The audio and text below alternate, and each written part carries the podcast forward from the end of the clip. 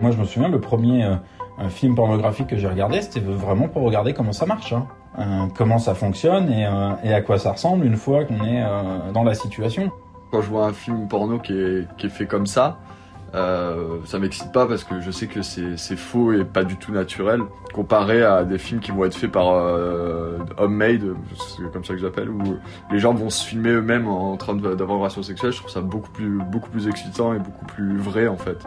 Non, je me suis euh, non non, je me suis auto-diagnostiqué euh, addict, mais parce que je me parce que je me connais aussi et, et là des fois j'étais là je m'asseyais. Le but c'était d'aller voir mes mails devant mon écran et en fait j'allais voir mes mails et en fait en deux deux bam bam j'étais sur un site porno, tag masturbation hop et après je recommence avec mes mails. Vous êtes-vous déjà demandé ce que faisaient les Français au lit?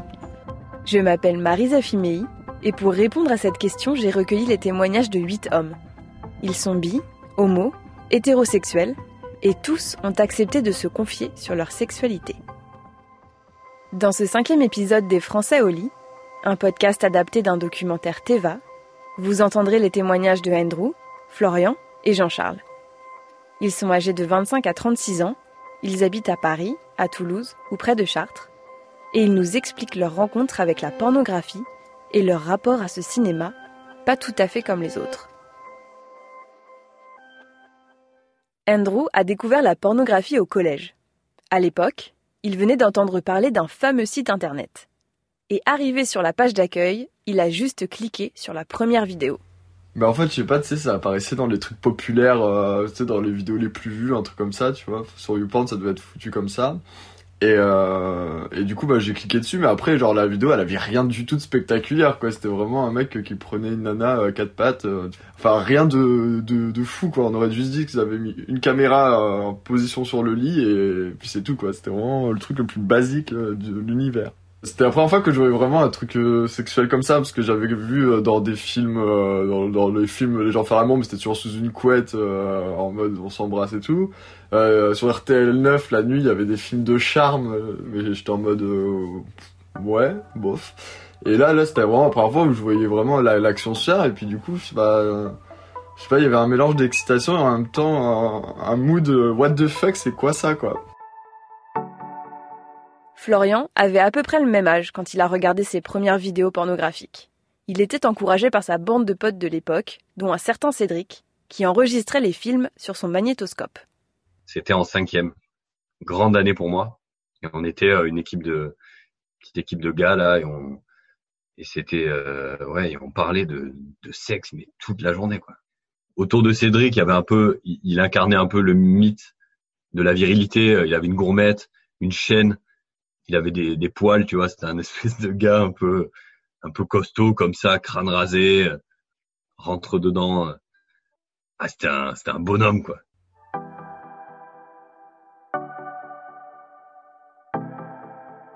Son délire, c'était, bah, c'était, c'était le, c'était le rapport à, au, au, film pornographique, au film érotique, et à une certaine vision de la sexualité et des femmes euh, particulières. Et c'était euh, regarder regarder les filles dans la cour, regarder le, leur, leurs fesses, regarder leurs seins et faire des commentaires dessus, essayer de savoir si elles ont une culotte ou un string. Jamais vraiment rentrer en contact physique pour de vrai, mais plutôt rester dans un, dans un concept pornographique où euh, les filles, il faut les, il faut les niquer.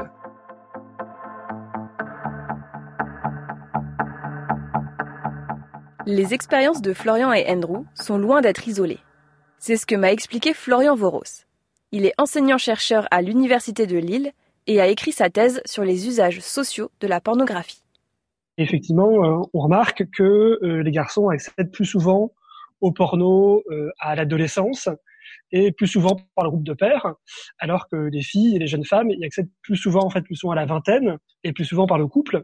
Quand on s'intéresse au porno ou, aux différentes images ou ressources culturelles à disposition des garçons, des ados, c'est important effectivement de, de s'intéresser aux dynamiques euh, internes au groupe de pairs, qui sont euh, souvent porteurs voilà de, de normes et de hiérarchies assez fortes euh, par rapport à la masculinité. Il faut surtout se poser la question, je pense, de comment ils les regardent, de comment ils s'approprient ces images, parce que quand on visionne une image porno, quand on se masturbe avec du porno, on fait sens des images porno toujours à partir d'un imaginaire, d'un univers sexuel plus large. Une image porno, elle n'existe pas sans euh, un, corps qui la regarde, et ce corps, il a euh, une histoire, il a tout un vécu, il a des expériences, il a tout un tas d'autres pratiques médiatiques.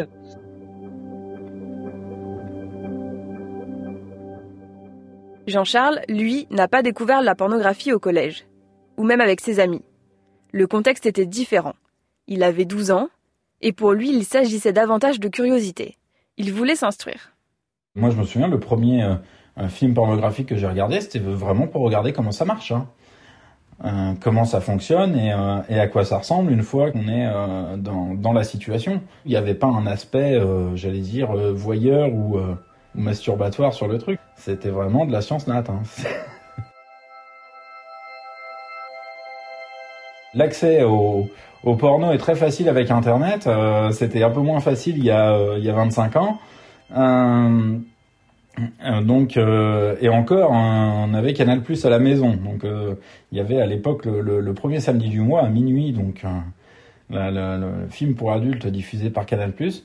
Et donc on avait réussi je ne sais plus comment exactement avec mes sœurs à s'isoler. Et c'était on avait regardé je sais plus peut-être 10 ou 15 minutes d'un film pour savoir ce que c'était. Moi, c'était la première fois que je, voyais ça. C'était un film avec Rocco Siffredi, je m'en souviens. J'avais pas été spécialement euh, euh, ni choqué, ni euh, voilà, c'était vraiment, moi, moi, je voyais, ça me permettait de voir comment ça se passait. Rien de surprenant, selon Alain Héril. Il est sexothérapeute à Lyon et pour lui, la pornographie est un moyen pour les adolescents de trouver des réponses à leurs questions. Au départ, les films porno, c'était dans les bordels pour exciter les hommes. Donc après, c'est sorti des bordels pour euh, pour devenir une industrie. Mais euh, la première fonction d'un film pornographique, c'est l'excitation. Hein, c'est euh, donc donc voilà. Par rapport à ça, moi, j'ai pas d'état d'âme. ensuite, la pornographie, c'est aussi pour répondre à une curiosité. bien sûr, et beaucoup d'ados vont voir des films pornographiques pour répondre à une curiosité. Voilà, c'est c'est en général, le jeu de mots que j'emploie, c'est qu'ils ont besoin de, que pour savoir, il faut voir ça. Donc, euh, donc ils y vont. C'est normal qu'un adolescent aille voir du porno. C'est normal. Après, la question, c'est s'il y est tous les jours et s'il y est plusieurs heures par jour. Euh, c'est euh, voilà. Là, là, on sort de la de la normalité. Mais vous savez, actuellement, les adolescents, ils sont beaucoup plus sur les jeux vidéo violents que sur les films porno. Hein. C'est en train de basculer. Hein. Donc voilà, c'est une fonction éducative.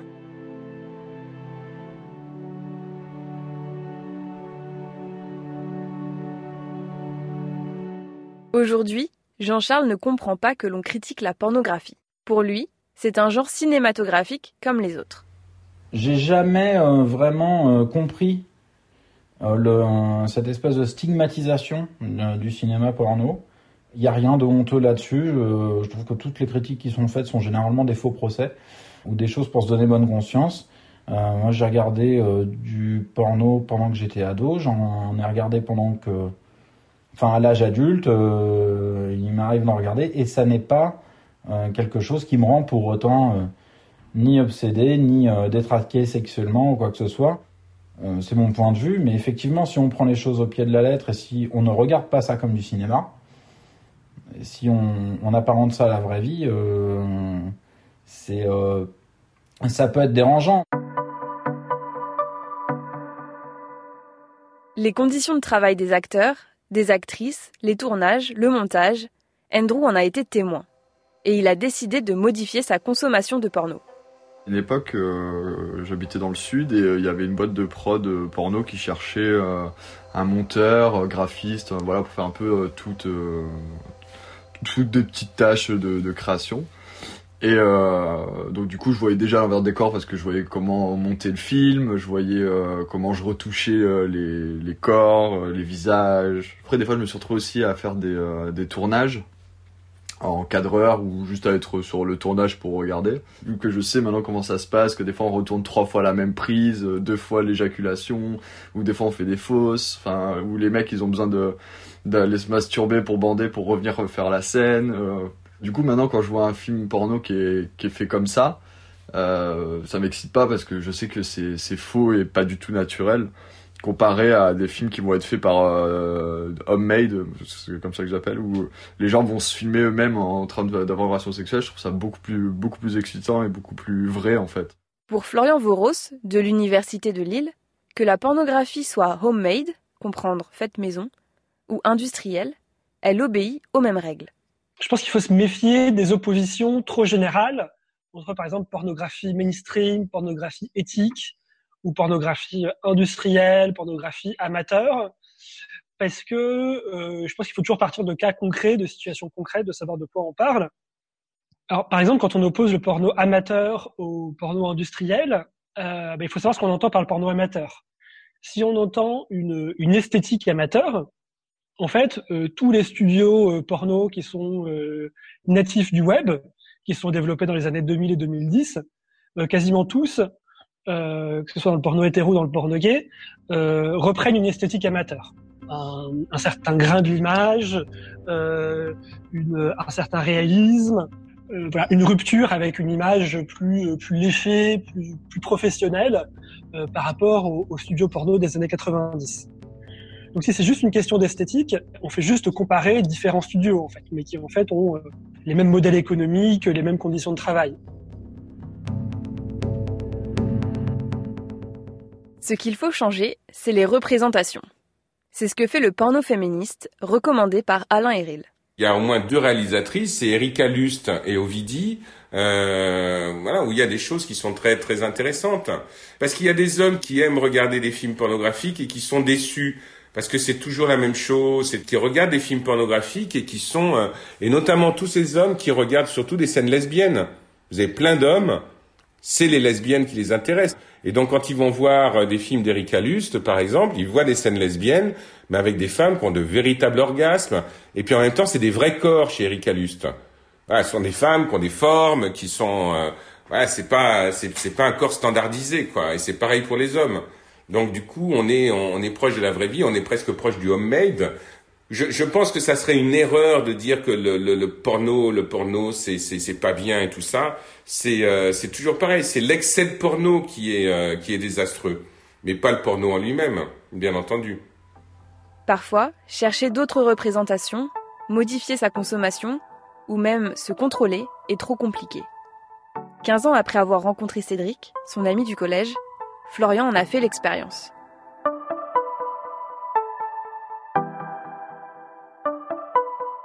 Non, je me suis euh, non non, je me suis auto-diagnostiqué euh, addict, mais parce que je me parce que je me connais aussi. Et des fois j'étais là, je, m'asseyais, le but c'était d'aller voir mes mails devant mon écran. Et en fait j'allais voir mes mails. Et en fait en deux deux bam bam j'étais sur un site porno, tag masturbation hop. Et après je recommence avec mes mails.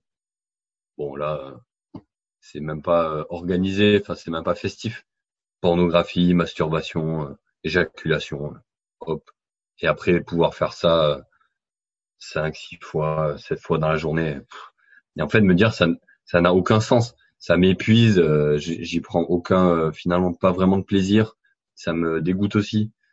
Et en fait, et en fait là, j'ai réussi à, je dis décrocher, parce que vraiment, j'ai vraiment cette sensation-là que j'ai dû faire un sevrage.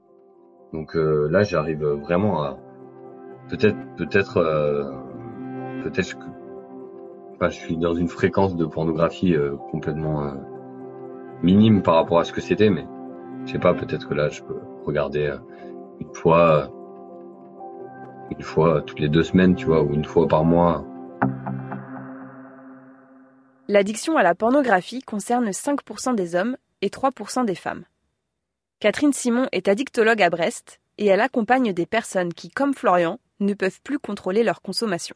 Si vous êtes addict à la pornographie, ce qui est important, c'est de pouvoir trouver un interlocuteur.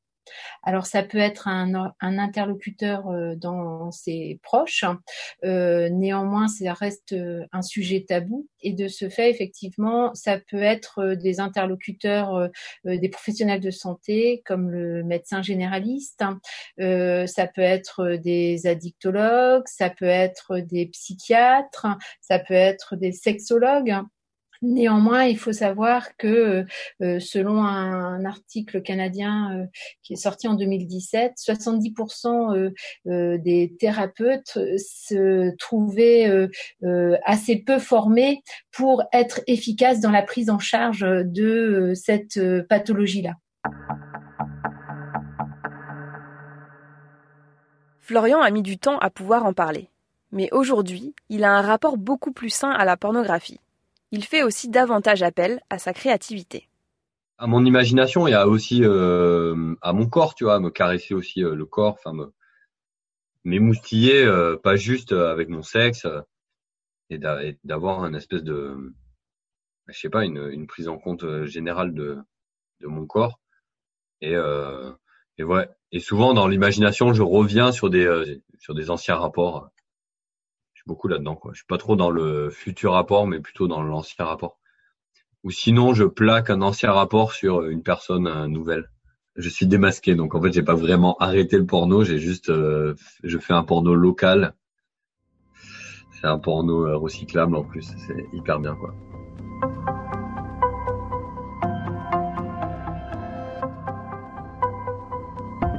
Vous venez d'écouter le cinquième épisode des Français au lit. Vous pouvez retrouver cet épisode, ainsi que tous les autres, sur le site rtl.fr et vos plateformes d'écoute préférées. Dans le prochain épisode, nous retrouverons Jean-Charles aux côtés de Jérémy et de Pierre. Ils nous parleront de problèmes d'érection et d'éjaculation, de toutes ces fois où leur sexualité a été troublée.